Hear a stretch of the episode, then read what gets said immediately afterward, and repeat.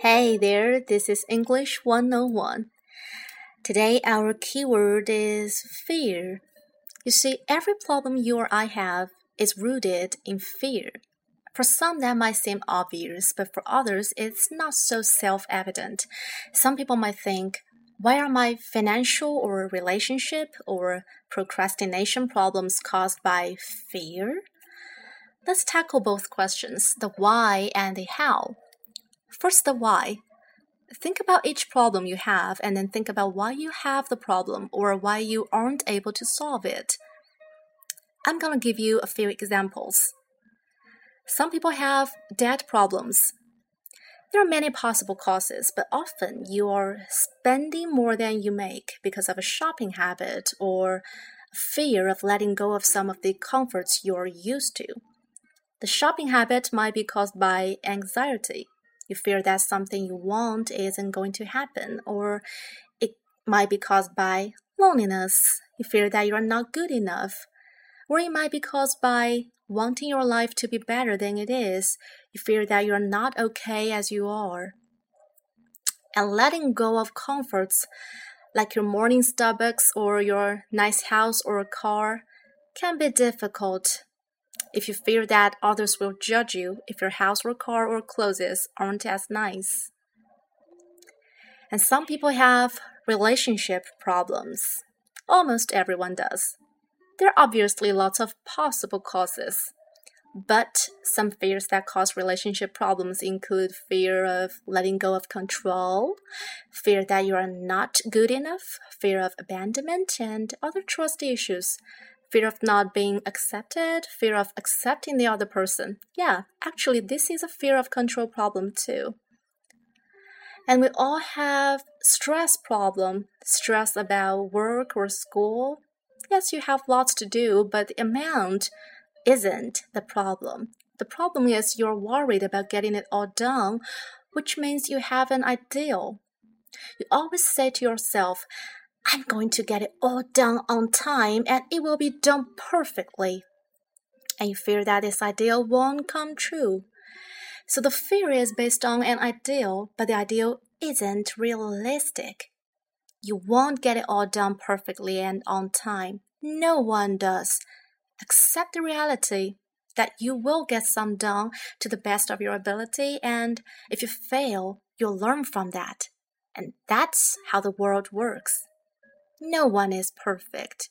The ideal doesn't exist. You see, all other problems are some manifestation of what's going on in the above examples. So, fear of failure, fear of not being good enough, fear of letting go of control, fear of being alone, fear of abandonment, fear of discomfort, fear of missing out, fear that you are not okay as you are or your life isn't okay as it is, fear that some ideal won't come true. And this all boil down to the same fear fear that you won't be okay, that you are not good enough which means a lack of trust in yourself and in the present moment. So, what do we do about it? I originally titled this section How to Conquer the Fear, but you see, this is the problem. We see fear as an enemy to be defeated, or it will defeat us. But it's not. Fear is us. We are human beings in a world of constant change, and this is scary. We're afraid that we won't be okay in the chaos of change, that we will fail, that we will be judged, that life won't turn out okay. The fear is a part of us, and therefore we shouldn't try to destroy it. It can be destroyed. Because while we can dissipate one particular fear in one particular moment, we'll still have fears after that all our lives. It's a basic part of life. So, what can we do? We can be aware of the fear. When we are struggling, suffering in some way, be aware that fear is stopping us. Look into what the fear might be. Then we can accept the fear. Don't feel bad about it. Don't try to crush it. Don't wish it weren't there. It's a part of you, it's a part of life. Accept it. Then we can see how the fear is hurting us and see how the hurt is self caused. How we can let go of the suffering by letting go of the fear.